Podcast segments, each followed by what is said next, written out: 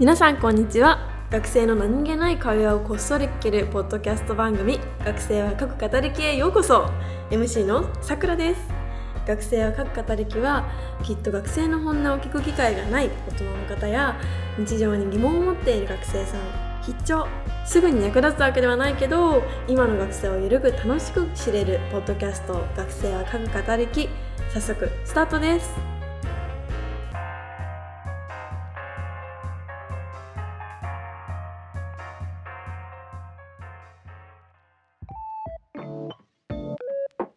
この番組は中小企業と学生の溝を埋めるウェブメディアナビラズの提供でお送りします。改めましてこんにちは。学生は各語り系 MC のさくらです。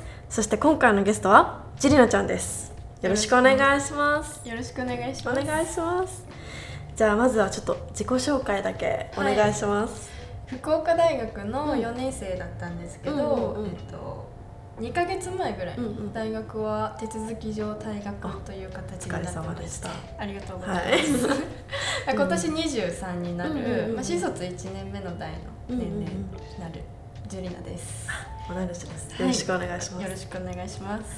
えなんか今はなんか活動してたりするの？今は、うんえっと、シェアハウスを大学4年生の時1年半前に立ち上げてて、その上をやっているのと、うん学生団体の方を運営してます、お学生団体は何されてるんですか？学生団体はうん。イケてるやつが集まる会っていう名前でやっててそうです。はい何の会とかはなく会？あそうですことしてるの？うん。イケてるやつだけでイケてることをするっていう、へえ面白そう。で月1イベントうんうんうん。をそこで運営してます、えー、そっかそっか。あとなんか噂によるとインタビューとかもしてるみたいな話を聞いたのですがあそうです。その噂正しいです。新しいですか？個人の活動でやってる団体じゃなくて。あそうですね。個人でやってて。去年の9月からなんで、うんうんうん。1年2ヶ月ぐらいおはやってますね。それは具体的にどんなことをインタビューしてる？は、えっと、学生対象でやってて、うんうんうんうん。えっと、オフラインでん。大堀公園をウォーキングしながら、その子のやりたいことだったり、野望だったり、うん。なんか普段大学では腹割って話せないようなこともさらけ出してお互い本音で語り合うっていうのをやってます。ちょっと今回はなんかなかなか尖ってる部分がありそうなのでそこをねなんか知れたらなと思います。よろしくお願いします。お願いします。お願いします。そしたらなんかさっき副題の薬学部でしたっていう風に言ってたと思うんだけどまあなんか割となんだろう薬学部ってさ難しいしさ、うん。きっと多分今までなんだろう王道のエリートコースみたいな進学校で 進学校行って副題の薬学部行ってみたいなコースなのかなってなんとなく思うんだけどえそれはそんな感じだったの、私もともとスポーツ幼稚園出身で、うんスポーツ幼稚園。はいそうですそうん。スポーツに特化した幼稚園で、うんそんなのあるんだはい、ばえっとところなんですけど、うん。えー中学2年生ぐらいまでずっと偏差値ほぼ最下位みたいな感じで、うん。英語の文字小文字に直せなくて怒られてたぐらいめちゃめちゃバカで、勉強すっごい苦手だったんですよ、ただ高校が結構授業を朝から晩までやるところ、うん。なんか福岡ってゼロ元文化あるじゃないですか。そっからじゃあ受験期10限ぐらいまであったりとか、すごい勉強に力を入れてるような高校で,、うん。で私も薬学部行きたいなと思ってたので、めちゃめちゃ勉強して、うん。なんかもう賢いとかじゃなくて、うん。その量やったらそうなるよねみたいなうんうんうん。勉強をして、で福岡大学の薬学部に進学してた、うんうん、なるほどねえそれはあれなの？中中学だっけ？までは最ほぼ最下位の偏差値だったって言ってたけど。そね。そこから高校に入るまででまた一段階すごい勉強したみたいな。高校に行くまではそんなに勉強できあそうなんだなんかもう部活と社会体育両方やってたんで、うんうんほぼスポーツ漬けうんでもプロに行けるな成績なくて。みたいな、うんうんうんうん。で3つ上のお兄ちゃんがちょうど私が高校受験の時に大学受験で、うん全然勉強してないのを親が苦しみながら見てて、あスポーツでプロも行けなくて、勉強もできないと、うん。こんなに苦しませちゃうんだなっうんてことで高校からめっちゃ勉強しました、えー、あじゃあ高校がなんかめっちゃなんだろう進学校だったとかではないんだ。高高校めっちゃ進学校ででみんな勉強するんで、私も勉強してたっていう、へえなるほどね。そしたらまあ薬学部に行きたくてその夢を叶えたみたいな一個夢叶えたみたいな感じ。そうですね。薬学部は何になりたいと思ったの？は、えっと、中学校2年生ぐらいの時に決めてて、えー実家がそんなに裕福じゃないけどうんうんうん。貧乏だったんで、両親に家をプレゼントしたいっていうのと、あと医療系のドラマがめっちゃ好きで、いいよね、それでうん。じゃあ、看護師かお医者さんか薬剤師さんってなった時に、なんかお医者さん結構臭いらしいっていう。臭い？そういうこと？メス匂い？入れた時あ結構匂うらしいみたいなのを聞いて、で無理じゃね？って。ってなんだね、うん。そこの人初めて聞いたわ。結構匂いがちじゃないんだ。なんですよね。あなるほどね。で無理じゃないってなって、うん。うんうんでじゃあ看護師かなと思ってた時に、なんかちょうどその頃家の前に、うん。あの70歳ぐらいのおじさんが倒れてた時があって、うんなんだなんだってお父さんと見に行って、うんうん。でお父さんはすごい親身に助けてあげてたんですよ、でも私はそれを見て、うわこれ触れないなっていう。あ一旦お風呂入ってきてほしいなって思っちゃってそこで。あーこれそれは看護師なれないわ、結論匂いにたどり着くんですけど、うんうんうんあダメだなみたいな、うんうん。あじゃあ薬剤師かと思って両親に薬剤師になろうと思うって言ったらすごい笑顔で応援してくれてたんで、目指しますって言って。独特な。選び方なるほど。ねでうん。そうなりましたね。えー、なんか今までのさ話聞いてるとさめっちゃ親思いででうん。進学校通ってみたいななんかすごいなんだろうな。が大学を休学しますとか辞めますっていう風な選択肢を取らなそうなこの感じがした。の でもそれはなんでそこから今の活動するとかに至ったの？は、えっと、本当に私も持ってなくて、うんう全然薬剤師になる気満々で大学入ってるんですよ,、でなんかそこから大学3年生ぐらいになった時に、みんな就活しだすじゃないですか。うん。で一歩先に社会人になるって。うん。で薬学部6年なんで、うん。まあ、割とみんなゆるゆるというか、うん。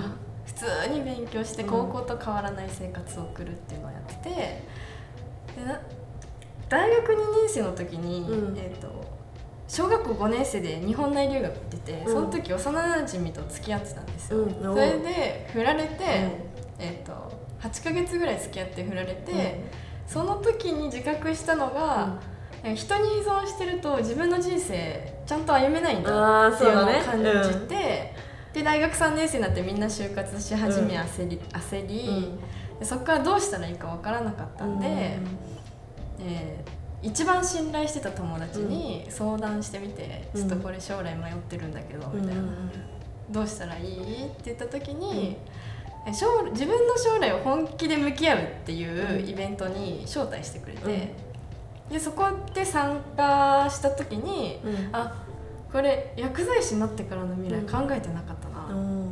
てことに気づいて、うん。で薬剤師って実際どんな仕事をするかも知らないし、なんなら親が喜ぶからやってたなみたいな部分もあって、うん。で自分も薬学部目指してる自分に酔ってたなみたいな、でじゃあ一旦薬剤師の仕事を生で見てみて、ビビッときたらそれ続けたらいいと思うし、んすごい。もっといろいろ挑戦したいことをしてみて、うんそっちの方が合うんだったら、まあ、学生期間あと3年ぐらいあるし、やってみてもいいんじゃないかなって思わせてくれた人がいて、えー、いいね。素敵な出会いだね。そうですね。人生の中で一番かっこいいなって思った人がそこでえー、あったので,、いいね。うん。でそれでなんかその人の背中を追いかけるような日々が続いたって感じですね、そしたらやっぱり薬剤師じゃないなって思ったみたいな。そうですね、うん。結構悩んだんですけど、うん。そうなっちゃいました。ねすごいね。なんか恋愛で大きな気づきを言えてそしたらすごい人生変わったっていう。めっちゃきつかったですけどね、あ失礼して。あそうですね。えそれは幼馴染はどれくらい好きだったの？結構好き。えっと小学校5年生の時だけ、うん。その日本内留学で別の場所に行ってて、うんうんうん。で仲良かったんで、その時の当時の仲間が、で中学高校って会っててでうん。大学でも、ま、たまたまみんなで同窓会するきっかけがあって。いいね。同窓会きっかけで。そうですそうです。そっからですね。あらら。懐かしい。すごい。いいね。青春だね。いいな。なんか青春から人生変わるみたいな。すごいいい流れまあそうやって言ったらいいですけど、当時はねすごい喜んでました、なるほどね、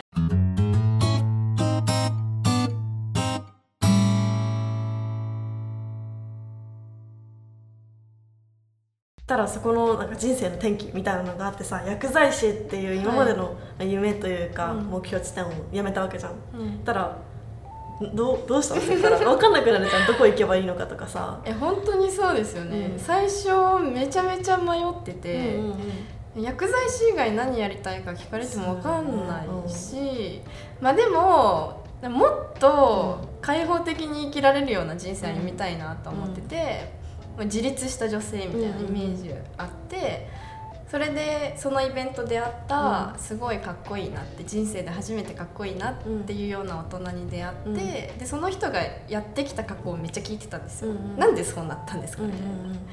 でそれでその人にじゃあこういうことを考えてみてこういうのやってみたらっていうのを無限に挑戦してってて、あとその人そのさ自分が参加したイベントの上を1年半ぐらいさせてもらってました、そこで。なるほどね。でその人が、うん。えっと、シェアハウス糸島のシェアハウス住んでたんで、うん。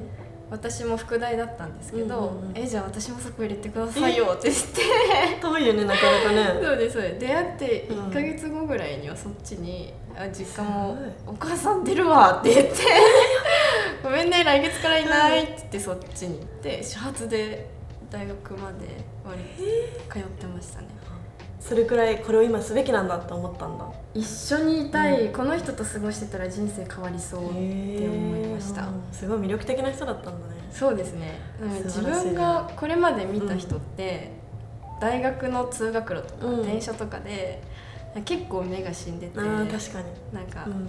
片方うわーってなってうて、んあー私もこうなるんだうん。っていう、まあ両親も、うん。は普通に働いてた方だったんで、まあなんか、まあ、似たり寄ったりとか、うんうん。そういう人生なんだって思ってたんですけどその人は結構好きなことを事業化してる方だったので、すっごいかっこいいな結構最初憧れが強かったですね、尊敬と憧れみたいな。に憧れたその人についてって家まで一緒になってそうです。そこからなんか大きな変化とかがあったの？今の活動に至るまでみたいな。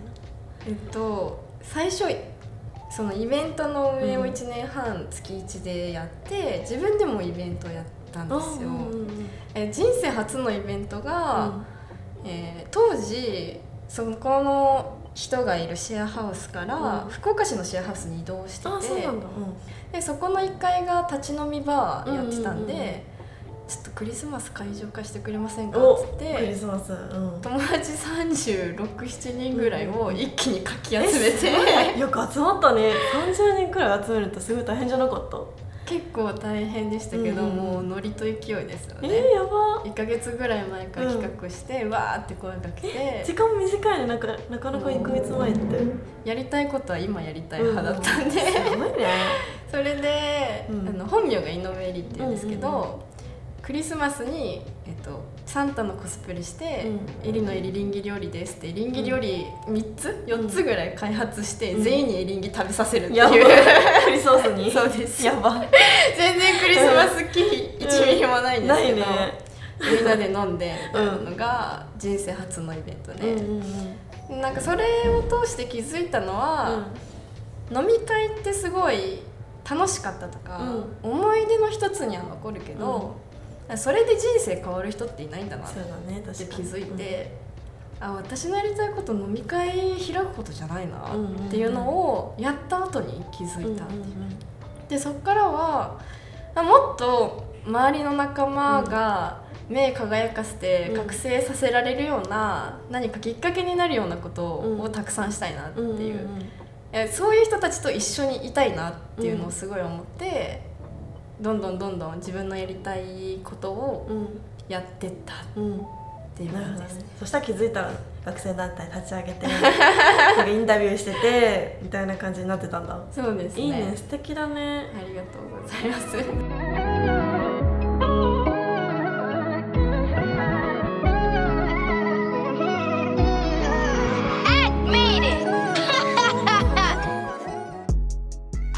感想はぜひハッシュタグ学型ハッシュタグ学型でつぶやいてくださいね。番組へのお便りは学生は書く語りきの X、Instagram の DM までどんどん送ってください。それでは今週はこんな感じで来週の金曜日にまたお会いしましょう。またね